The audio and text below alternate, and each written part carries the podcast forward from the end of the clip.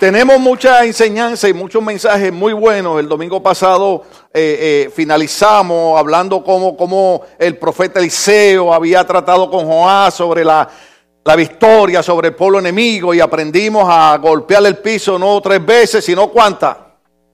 Habla de victoria, habla de, triunfo, habla de éxito y naturalmente sí, Dios quiere eso, pero en los caminos del Señor hay muchas cosas que hay que aprender. Entonces, eh, eh, en el servicio anterior estuvimos hablando de la importancia de los dones de ministerio.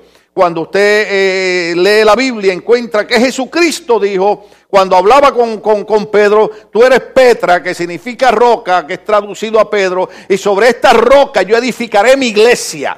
La iglesia no es mía, la iglesia no es de los hombres, la iglesia es de Cristo. Oiga bien, la iglesia la edifica Cristo naturalmente. Por eso usted ve que hay tanta lucha y tanta batalla contra eh, eh, contrariedades, porque pues, nosotros no somos una organización más, nosotros no somos un grupo más, nosotros no somos un club, nosotros no somos un grupo de gente que no tiene más nada que hacer, se reunió aquí para ver eh, si el pastor dice algo que nos alegre el alma. No, nosotros somos la iglesia que edificó Cristo y la iglesia es lo único único que le da vida a todo el planeta Tierra, de tal manera que la Biblia dice que la única razón por la que Cristo, la mayoría de los teólogos están de acuerdo, la única razón, repito, por la que Cristo no ha venido es porque la iglesia está aquí. El apóstol Pablo cuando escribía a las iglesias, a Tesalónica y todas esas iglesias decía, todavía está quien impide que se manifieste el anticristo y Cristo venga a levantar la iglesia. ¿Qué es lo que impide que se manifieste el anticristo? Aunque estamos viendo ya señales eh, eh, eh, terribles en contra de la iglesia, viendo señales eh, muy dañinas en contra de los cristianos. Hay diferentes opiniones. Encontramos una, una, una, hermana que tiene una opinión y está en desacuerdo con esto de que un hombre se case con un hombre, una mujer con una mujer. Y donde ella trabaja es donde dan las licencias. Y fueron una pareja a buscar este, estos documentos y ella dijo que no se los iba a dar. Entonces algunos dicen, bueno, si ella trabaja en esa oficina, debe, debe eh, eh, dar los papeles. Otros dicen, bueno, si ella no está de acuerdo, no tiene que darlo. Una cosa otra, pero el problema es este. El caso es que a ella no la regañaron, no la suspendieron un par de días, la metieron presa. ¿Sabe por qué está presa? Porque levantó la bandera del Evangelio de Cristo. Entonces indica que, la iglesia, el cristianismo, continuamente está bajo una persecución, bajo unos ataques de un ser que se llama Satanás, porque es enemigo de Cristo. El diablo siempre buscará la manera de tratar de hacernos daño, de traernos problemas, dificultades, porque usted y yo no pertenecemos a cualquier organización, pertenecemos a aquello que Cristo dijo, sobre esta roca yo edificaré mi iglesia y las puertas del infierno no prevalecerán en contra de ella. Por eso es que hay lucha, por eso es que hay batalla. Ojo aquí, tenemos que tener cuidado, hermano, tenemos que estar despiertos porque el enemigo va a tratar, oiga, la herramienta. Alguien dijo, yo no sé, los evangelistas que son buenos en eso, a mí me gusta escucharlos predicar porque eh, eh, tienen una luz maravillosa. Pero un evangelista una vez dice que, había un hombre que tenía un taller y estaba vendiendo sus herramientas y, y comenzó a venderlas, pero que alguien quería comprar una y, y el hombre dijo, no, esa no la puedo vender pero ¿por qué no? Dice, no, porque esa herramienta es la herramienta del desánimo. Y es con la única que yo tengo éxito en medio de las iglesias. Ojo aquí, el enemigo es experto en tratar de impedir que lo más poderoso que existe en el planeta Tierra, que es la iglesia, lleve a cabo su trabajo. Por eso usted ve que él siempre continuamente está tratando de desanimarnos. Yo dije muchos años atrás, ahora no me atrevo a decirlo, pero muchos años atrás yo dije, ¿por qué la gente no se desanima con el pecado? ¿Por qué la gente no se desanima con la vida loca? ¿Por qué la gente no se desanima con una vida de inmoralidad? No se desaniman, se, se desaniman con Dios. Pero eh, eh, eso, ese es trabajo de Satanás, ese es trabajo del enemigo. Porque el diablo sabe que una iglesia con un espíritu animado, ¿se acuerda cuando, cuando el Señor le habló a Nehemías y le dijo, aquellos cuyo espíritu despierta el Señor, levantarán las murallas, reconstruirán la ciudad? Oiga, cuando hay una iglesia que tiene un espíritu despierto, el diablo dice, esta es la iglesia que me está dando problemas. El diablo no tiene problemas con, con iglesias que tienen muchos programas de distracción, pero tiene problemas con iglesias que creen en la consagración o lo dije muy rápido. Déjeme decirlo más despacio, parezco puertorriqueño predicando. El diablo no tiene problema con iglesias que tienen muchos programas de distracción. pero tienen poco programa de consagración. ¿Lo entendieron? Recuerda que le dije antes de empezar a predicar que uno nunca sabe cuánto le queda a uno de vida. Yo puedo estar predicando aquí hoy y mañana usted me puede estar despidiendo. Pero los últimos días que me quedan, las últimas fuerzas que me quedan, las seguiré usando para proclamar que hay una relación hermosa con aquellos hombres y mujeres que deciden servirle a Cristo. Entonces, e, e, el enemigo va a tratar, hermano, eh, por todas maneras de desanimarnos.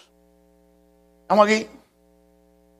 Yo estaba, yo estaba meditando, yo estaba meditando porque me sentía, eh, eh, eh, usted sabe, yo sé que a usted no le gusta que yo hable de esto, pues tendrá que irse a otra iglesia, amén, Dios me lo bendiga. Pero el viernes mi hijo cumplió 21 meses de haber partido con el Señor. Y yo estaba allí en el cementerio y yo decía, ay caray, Señor, mi único hijo varón. Yo crié este hombre para servirte, lo crié decente. los que lo conocieron saben que él, que él compartía con la gente y, y no está. Y entonces el viernes yo tuve que tomar una decisión. ¿Qué hago, Señor? ¿Dejo de predicar o te digo, aquí estoy a tu servicio? Y el viernes vine y me puse al servicio de Dios y al servicio de ustedes. Hoy me estoy poniendo al servicio de Dios y al servicio de ustedes. Pero esto bien. Hace 21 meses que mi hijo partió con el Señor yo diariamente me rompo la cabeza tratando de entender muchas cosas que no entenderé hasta que Dios quiera que las entienda. Pero después de nueve años de haber peleado con un cáncer, después de una operación el mes de junio, otra el mes de julio, después de estar tirado a un piso vomitando porque se me metió una piedra en un riñón que no quería salir, Después de un tratamiento de láser, hermano, después de tantas cosas, después de haber perdido a mi único hijo en la iglesia, no en una prisión, no en una sobredosis de droga, no en una pandilla, eh, sino sirviendo al Señor, porque Él murió por servir al Señor, Él murió porque creía en ayudar a esta iglesia. Entonces yo podría decir, ¿sabe qué? Ya estuvo, yo me voy a desanimar y no voy a servir más a Dios. Sin embargo, estoy aquí sentado en una silla porque yo soy como el corito aquel. Yo te alabo de corazón, yo te alabo con mi voz. Si me falta la voz, te alabo con las manos. Si me faltan las manos, te alabo con los pies. Si me faltan los pies, te alabo con el alma. Y si me falta el alma, es porque me fui con él. Alabado sea el Señor. Eh. Entonces yo veo la gente, perdóneme la expresión, que por cualquier estupidez se desaniman en servirle a Dios por cualquier tontería. Cuando el fin de todas las cosas es el Señor. Estamos en tiempo profético. Se firma ah, eh, eh, eh, un, un contrato con un país enemigo en contra de Israel, Irán.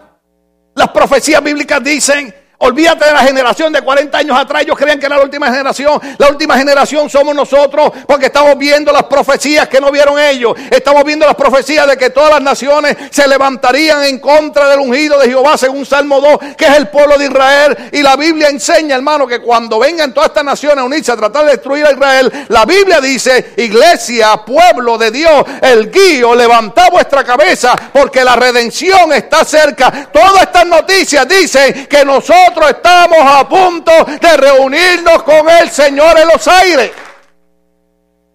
Pero ¿cómo, pero cómo es posible que, que, que amo la gente que oye, por cualquier cosa se desaniman? Mire, si yo me desanimara, usted, usted tendría que decir, no hay manera de, de entender porque yo no he pasado por lo que ha pasado él.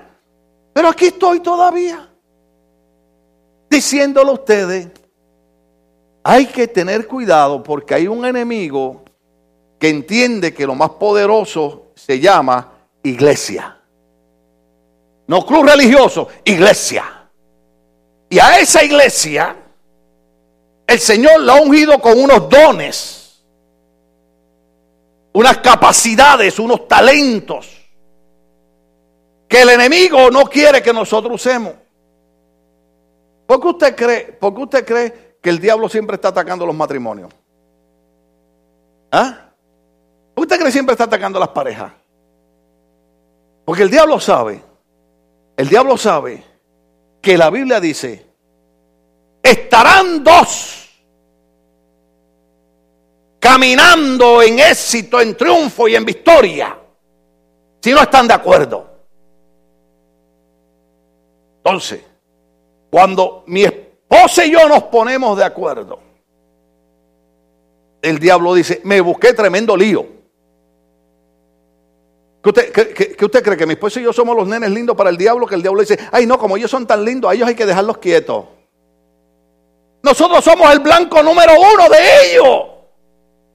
Porque el enemigo dice, si yo logro callar a este hombre, esa iglesia no oye mensajes de Dios, aunque sonara arrogante. La idea es callar a este hombre, le meto un cáncer, permito que, pase por el dolor de su hijo, tiene que pasar por operaciones, pasa por, por un sinnúmero y ahí está todavía. ¿Qué hago con este hombre? Pues yo le tengo noticia al diablo, no puede hacer lo único que puede hacer Cristo y es esperar a que yo muera para irme con el Señor, porque hasta el último momento estaremos diciendo, Él es el Rey. Sí, usted tiene que tener cuidado. Le estoy explicando esto para llevarlo a los dones de ministerio. Toda pareja que está aquí, todo matrimonio que está aquí, tiene que entender que muchos de los problemas que tú tienes es el diablo. Ay, qué bueno, pastor, que yo creía que era mi esposa. Yo creía que era mi esposo. Bueno, tienen parte, ¿no? Pero, pero es el diablo. Porque el diablo sabe que no hay nada más poderoso que la familia. Entonces, cuando una pareja, cuando un esposo y una esposa empiezan a enfrentar problemas, dicen, hay que aguantar todo. Y hay que concentrarnos en esto. Porque este sabe que si nos separa a nosotros, a quien va a perjudicar es a nuestros hijos. decir, yo no puedo hablar de esto. Ay, Dios mío, ¿cómo hago? Sácame de aquí, Señor. Aleluya. Ya me metí en el problema. al diablo no le importa ya a usted, usted es una vaca vieja ya. El diablo le importa el daño que le va a hacer a sus hijos. Tenemos muchos hombres y mujeres que viven una vida de conflicto, una vida de, problemas mentales, emocionales, eh, que, que se conviertan hasta en asesinos. ¿Por qué? Porque se levantaron en un hogar donde se le dio la oportunidad que el diablo destruyera lo que Dios estableció. ¿Por qué usted cree que Dios establece la unión matrimonial en el huerto del Edén? Bueno, primero porque, porque Adán era tan bruto que necesitaba una ayuda idónea.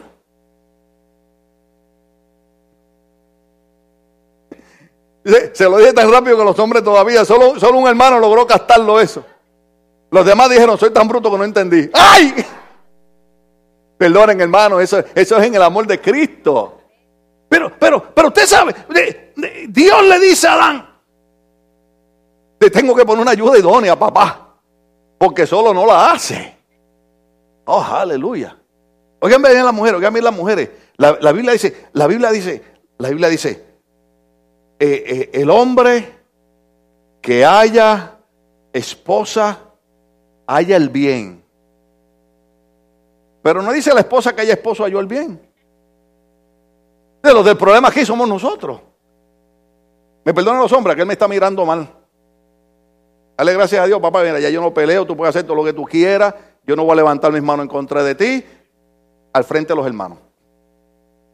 Ah, son bromas, hermano. Pero, ¿por qué Dios crea la pareja en huerto de Edén?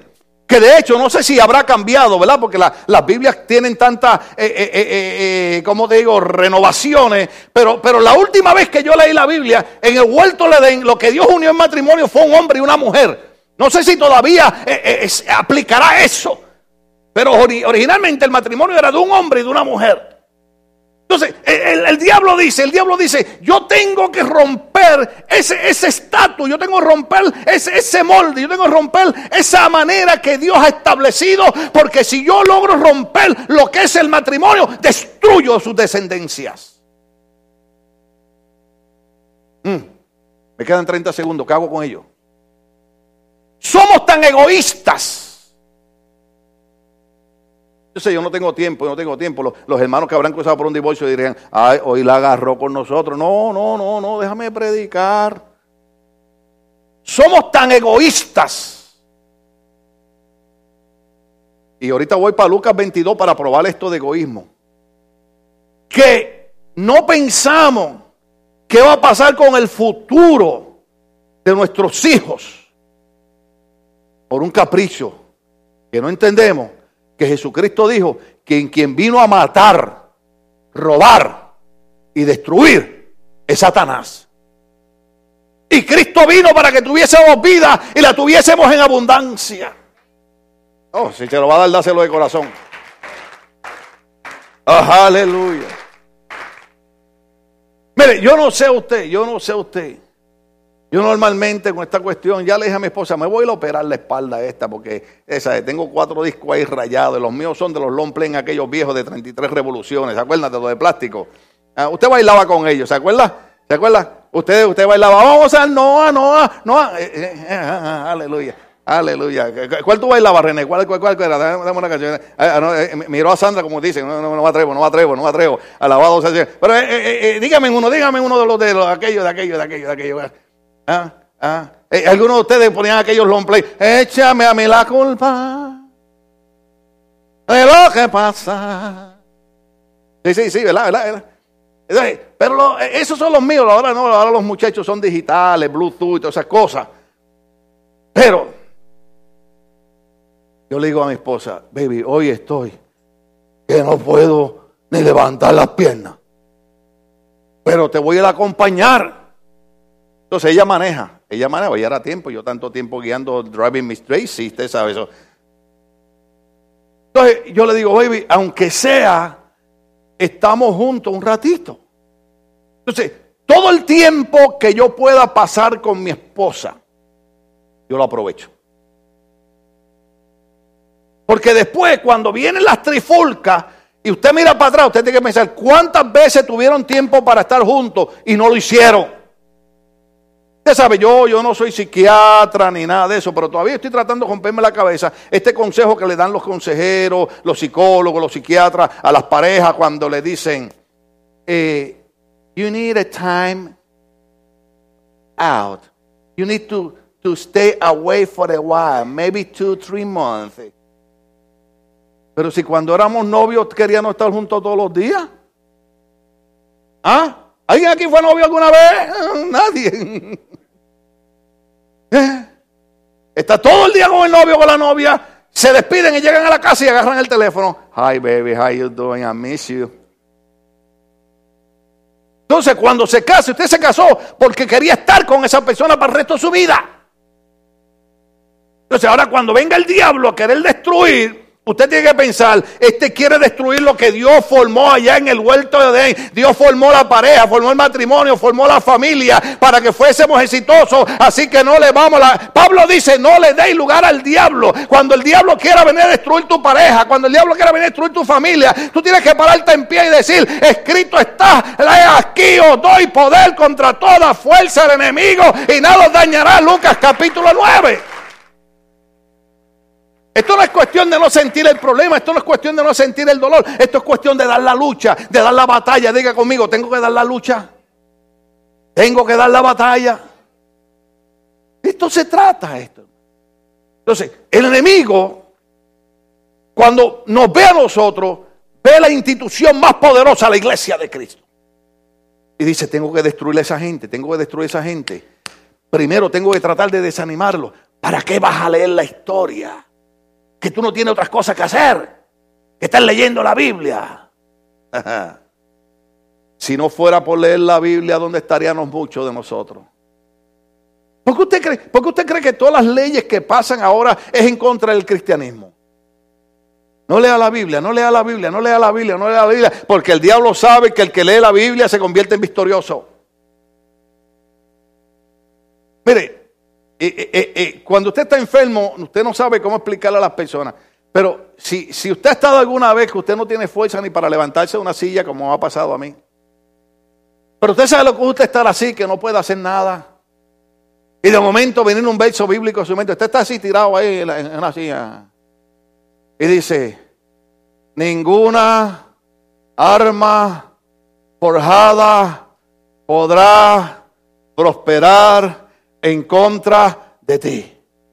Y te dice, oh diablo mentiroso, Tú me estás atacando y estás diciéndome que me vas a destruir. No, la Biblia dice, ninguna arma forjada podrá prosperar en contra de mí. No importa las armas que use Satanás, la gracia de Dios y el poder del Espíritu Santo están sobre la iglesia. Él dijo, recibiréis poder cuando venga sobre vosotros el Espíritu Santo. Entonces el enemigo dice, ¿qué hago? ¿Qué hago con esta gente? Ah, ok, déjame tratar de que ellos no entiendan que cuando Cristo murió, y dice la Biblia que descendió y llevó cautiva la caída, eso se lo dijo a Manuel para que lo predique y lo explique, yo no entiendo esas cosas. Pero dice el verso 8, ¿están ahí conmigo en Efesios? Cuando ascendió a lo alto, se llevó consigo los cautivos y dio dones, diga conmigo dones, y dio dones a los hombres, dones son talentos, habilidades. El enemigo sabe que cada uno de ustedes tiene dones y, talentos, pero no quiere que usted las use. tendría que irme otra vez a explicar todo lo que expliqué. Por eso es que mete problemas en el matrimonio, mete problemas en la familia, mete problemas con los hijos, mete problemas en la salud, porque el diablo sabe que Cristo nos dio dones y nos dio talento, y si nosotros los usamos, le somos de peligro al enemigo. Nosotros somos la Biblia, la Biblia habla de que el enemigo tiene fortalezas. ¿Qué usted piensa cuando yo digo fortalezas? Imagínese aquellos grandes castillos en aquella época que usaban espadas, que para poder conquistar aquellas fortalezas era difícil. Imagínese Jericó que no se podía conquistar. Pues la Biblia dice que nosotros los cristianos, cuando usamos los dones y los talentos que Dios nos ha dado, destruimos las fortalezas del enemigo. Diga conmigo, aunque suene raro, yo soy un destructor de las fortalezas del enemigo. Uh, aleluya. En otras palabras, usted es un hombre o una mujer de peligro. Llega a su casa, mira a su esposo y dígale, yo soy pero estamos hablando en el campo espiritual. Usted ve, cuando nosotros estamos predicando, cuando estamos dando culto, usted ve todo muy bien. Lo que usted no sabe es que mientras estamos, estamos dando el servicio, hay fuerza satánica. Una vez eh, eh, eh, TDJ, un predicador morenito, dijo, mientras la iglesia anda peleando, Satanás siempre anda teniendo reuniones muy organizadas para destruir la iglesia. Entonces, mientras nosotros estamos dando el culto, no se crea que el diablo está diciendo allí, ahí ya empezó a predicar, me voy. No, no, no. Él está tratando de impedir que usted reciba la palabra, que usted reciba el mensaje. Usted sabe qué nos pasa a nosotros cuando, cuando Dios está trayendo una palabra que, nos va a, cruzar, hermano, para convertirnos en victoriosos. El diablo te recuerda. Uh, uh, acuérdate cuando termina el culto que tienes que hacer esto. ¿Sabe qué es eso? Para que tú no recibas la palabra. La palabra por eso es que queremos llenar la iglesia de la palabra, de la palabra, de la palabra. Cuando yo me convertí al Señor a los 18 años, lo primero que entendí que lo importante era la palabra, la palabra. Yo le estaba diciendo a los hermanos otro día que yo cuando, cuando yo era un joven, yo era un adicto a la palabra. Ay, sí. Yo no podía estar sin leer la Biblia. Cuando trabajaba en la McDonald's Douglas me decían el loco. Decían, ahí va el loco, siempre está leyendo la Biblia. Oh, alabado sea el Señor. ¿Qué cosa? Cuando uno está metiéndose cocaína y fumando marihuana y metiéndose afetamina y embocachándose en la calle, everything's okay. Usted se convierte a Cristo, viene a la iglesia. ¡Ay, qué fanático es! Va todos los domingos a la iglesia. Debieron no venir más. Los judíos le daban al Señor desde el viernes de las 6 de la tarde hasta el, hasta el sábado de las 6 de la tarde. Era el día sabático para el Señor. Y nosotros venimos a la iglesia el domingo y le damos a Dios 45. No, no, más, más, más. más. ¿Cuánto le.? Una hora y media. Vamos a decir dos horas, dos horas, dos horas. Le damos a Dios dos horas, dos horas. Diga conmigo dos horas. Y decimos, ¡ay! ¿Qué sacrificio hice para Dios?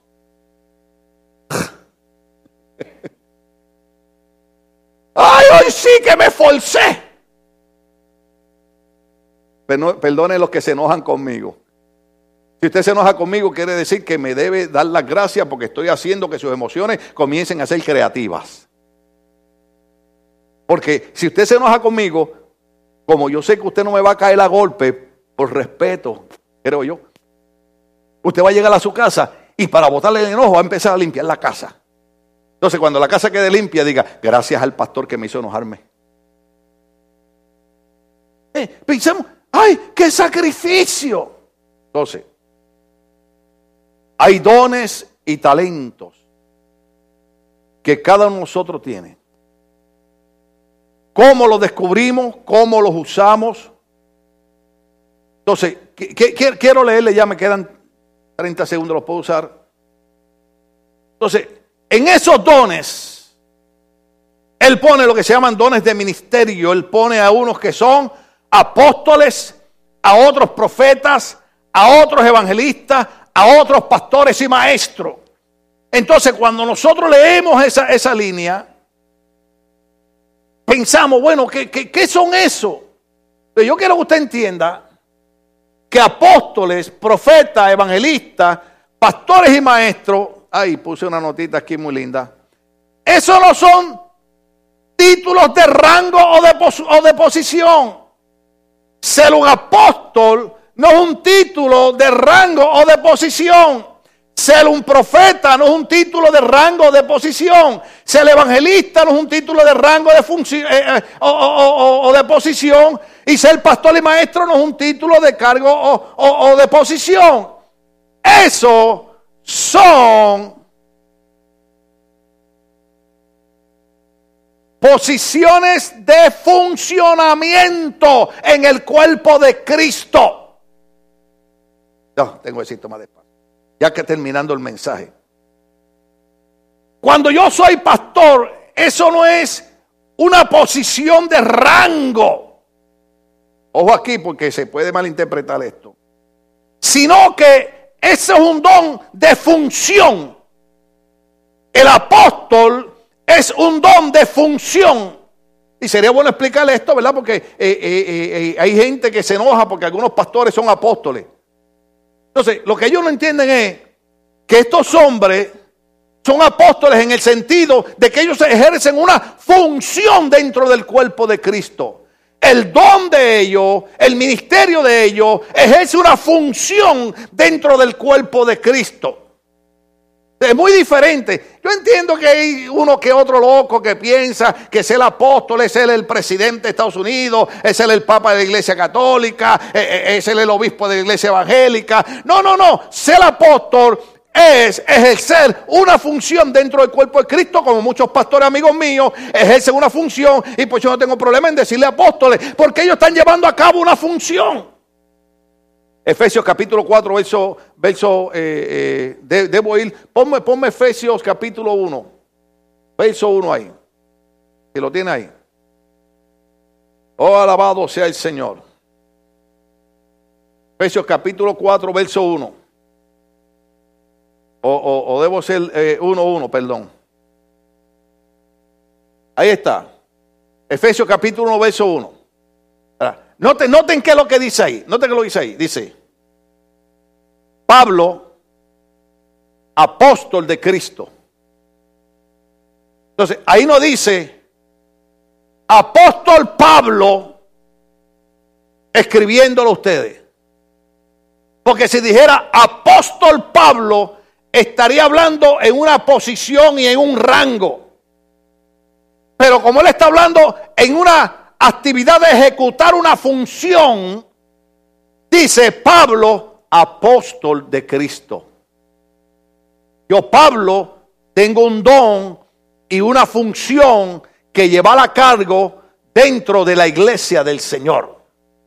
¿Cuánto estamos entendiendo eso? Esto es importante porque todos nosotros, los seres humanos, padecemos de complejo de grandeza. Usted puede ser que no tenga donde caerse muerto, pero se cree más grande que nadie. Por eso, Lucas, capítulo 22, ahí termino. Estaba cogiendo ánimo ahora. Verso 24. Oh, aleluya. Miren cómo somos los seres humanos. ¿Cuántos entendieron la parte esa que Pablo está entendiendo que él tiene una función como apóstol y no un rango como apóstol.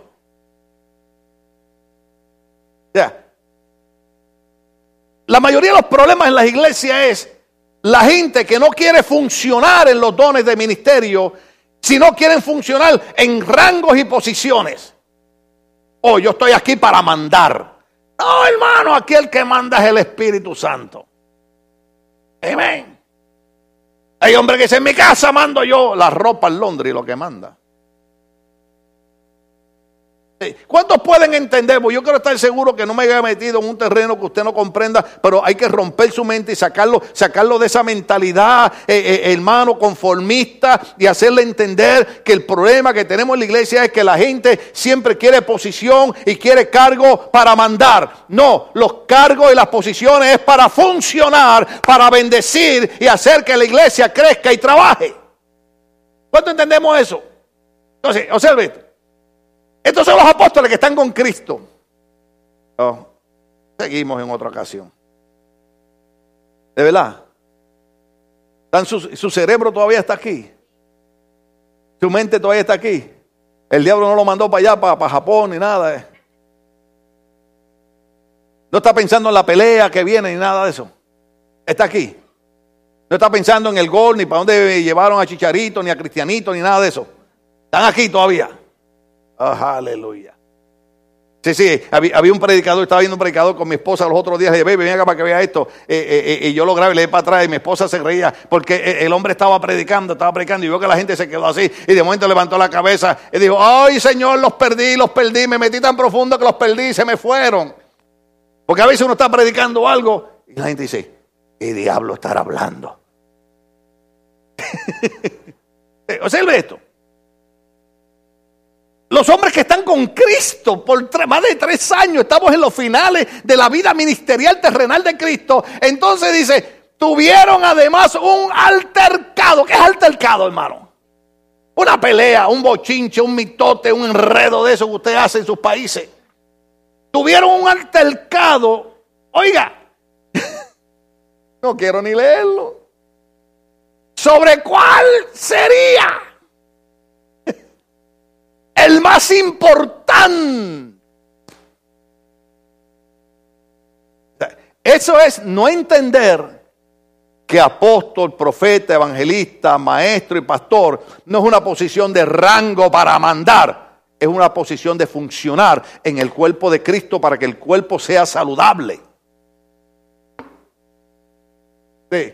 Cristo está a punto de ser crucificado está finalizando su ministerio terrenal y ellos no están preocupados por lo que va a pasar con Cristo, ellos están preocupados cuál de ellos sería el más importante.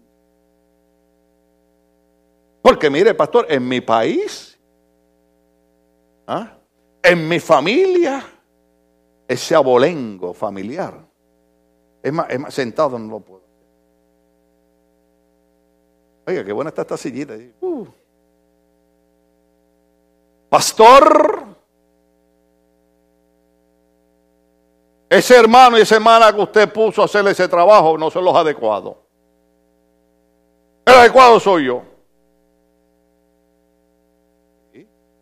Porque, no, porque eh, eh, yo, yo soy de la ciudad.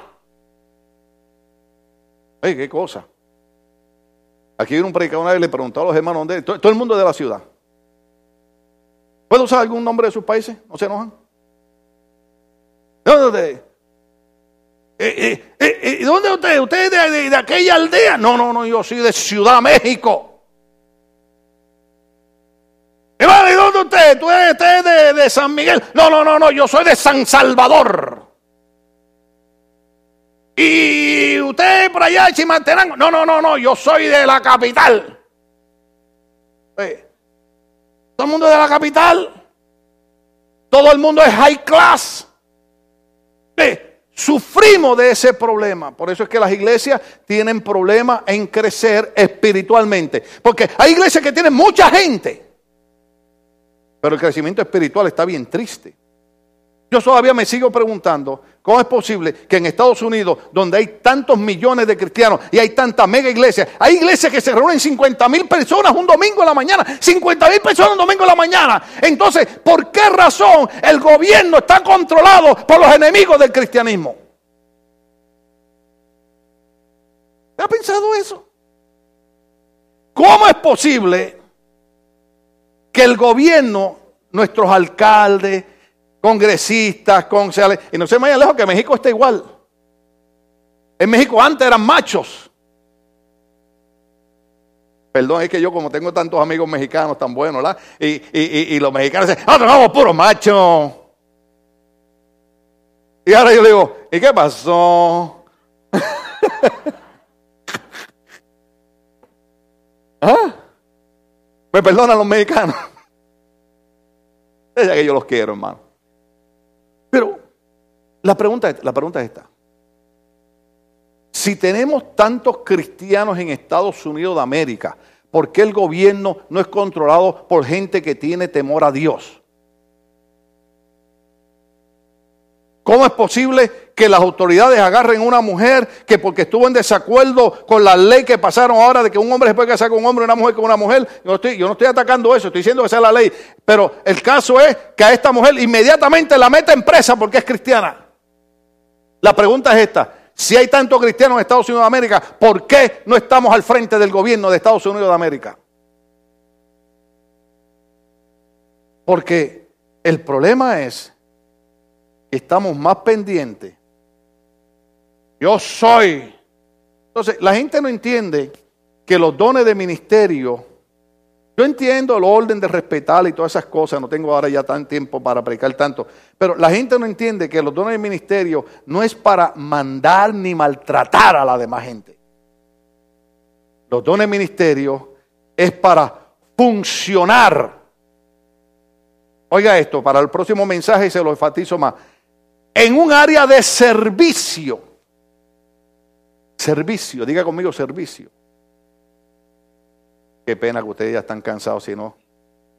Fíjense que el que debe estar cansado soy yo y estoy de pie. Decir que el mensaje está bueno. El altercado de ellos era, ¿quién era el más importante? Oh, déjame decirle algo. Yo no sé los demás pastores, yo no sé eh, las iglesias que predica Manuel, pero aquí yo he visto gente que tiene ese complejo. ¿Por qué usted cree que a mí se me ha ido tanta gente de la iglesia? Porque ellos quieren ser tan importantes que se les olvida que yo no necesito gente importante en la iglesia. Yo necesito gente que funcionen en la iglesia. Mm. Lo dije, lo dije mal. Yo no necesito gente importante en la iglesia. Necesito gente que funcionen en los dones que Dios nos da. Que podamos funcionar en armonía. Uno de los problemas que yo tengo, le digo, Señor, en los últimos años que me quedan de vida, permíteme cambiar, permíteme ser como... Cuando yo no era cristiano, yo le pagaba a cualquiera que me faltara el respeto. Y ahora en Cristo tiene uno que aguantarle falta el respeto a cuanto...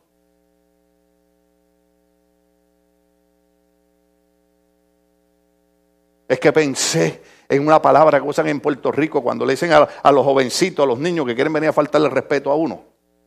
Mira, mm, no la puedo decir porque ahí está Santiago y Santiago, Santiago me puede regañar a mí porque él es como mi padre. Pero, es más, una decente. Los pajaritos le quieren disparar a las escopetas. ¿Ha visto eso? Usted a veces se le acerca a un hermano, una hermana y lo trata con cariño. Y, Baja, pastor. A mí no me trata así. Digo, entre mí, ¿sabe qué? La próxima vez te... ¿Cuántos de ustedes alguna vez han tratado a alguien bien que ni siquiera merece que usted lo trate bien? Y usted lo trata bien porque usted tiene el amor de Cristo. Y le da una respuesta de esas que usted dice, en vez de haberle dado un beso, un abrazo, lo debía agarrado por el cuello. ¿Estamos hablando de realidades o no? Porque los apóstoles estaban más preocupados porque quién iba a ser el más importante. ¿Dónde estamos aquí? Yo siempre digo, déjeme confesarle algo. Yo no soy pastor porque conozca mucha Biblia. Me gusta leerla. No soy pastor porque haya estudiado en un seminario. Yo soy pastor porque desde que entré a una iglesia siempre creí en funcionar en el área del servicio. Funcionar en el área del servicio. Yo el viernes le hice mención otras cosas, pero en mi iglesia, si algo sabía el pastor era que no importara cuánto me regañara ni cómo me tratara, Cuando Él me necesitaba, yo estaba ahí para funcionar en mi don de servicio para edificar el cuerpo de Cristo. O sea, mi pastor me decía, agarra la guagua. ¿Cuánto sabe lo que es la guagua ya? Busca a los hermanos. Gracias a Dios que Dios me liberó de esa, de esa maldición de ir a buscar a los hermanos a las casas. Sí, sí, las iglesias hemos cometido muchos errores. Enseñamos a los hermanos a ir a buscarlos para que vinieran a servirle a Dios cuando la gente debiera caminar para llegar a la iglesia. Yo caminaba, yo caminaba, hermano. Yo iba a buscar a los hermanos. Y a veces llegaba y se le decía, oh hermano Tim, espéreme unos 15 minutos. Yo llegaba de manejar de escuchar cuánta barbaridad hablaban los hermanos en la guagua. Por eso que la iglesia es lo mejor del mundo, que la iglesia todo el mundo es santo. Aleluya. Diga, yo soy un santo. Ah, ni se atreve a decirlo. ¡Ah! Los agarré. Les di la oportunidad de, santificar si no quisieron. Ah. Entonces, después llegar, orar, Señor, ayúdame. Predicar, hermano, terminar el culto y volver a coger la guagua, montar a todo el mundo para repartirla a todo ese zoológico, digo, a todos sus hermanos. ¿Cuántos entienden lo que estamos hablando? Llevarlo, entonces, cuando ellos estaban durmiendo, yo venía llegando a mi casa casi a la una de la mañana para levantarme a las seis y a trabajar. Por eso Dios me puso de pastor. No porque conozco mucha Biblia, no porque tengo muchos seminarios, sino porque siempre Dios vio en mi corazón la disposición de funcionar, no en la posición, no en el rango, sino en el ministerio de servir a otros. Por ejemplo, nosotros bromeamos mucho con los jóvenes. Se me fue, pagar esto. Lo digo. ¿Sí? Después no se enojan. Yo escucho un predicador, yo escucho un predicador y les así, gloria a Dios que es americano. Pero yo le dije a mi esposa, cuando es el Espíritu de Dios, no importa en qué iglesia sea, se va a enseñar lo mismo. Entonces él dice, él dice, antes en mi casa no había lavadora automática de platos. ¿Cómo le llaman acá? Dishwashers. ¿Cuántos tienen dishwasher en su casa? De verdad, no se sienta mal. ¿Cuántos tienen dishwasher? Sálvalos y perdónales, Señor. ¿Ah? Y él decía, en mi casa no había lavadora de plato automática porque había los tres hijos. Y decía, y nuestra mamá nos enseñó a dar servicio en la casa. ¿Cuántos ustedes recuerdan? ¿Cuántos ustedes recuerdan? ¿Cuántos ustedes recuerdan?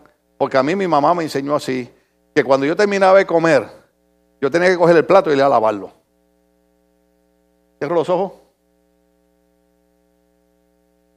Si yo dejaba el plato en la mesa sucio, con, eh, bueno, en aquellos tiempos no se podía dejar comida, porque si usted dejaba la comida le daban un cantazo en la cabeza, porque no había dinero para comprar comida. Usted ya la tenía que comer toda, le gustara o no. Oh, qué lindos aquellos tiempos. Ah.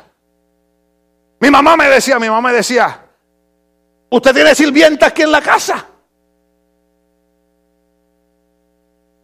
Somos culpables, somos culpables los padres. Tenemos que venir al altar arrepentirnos del pecado de estar haciendo todo por nuestros hijos.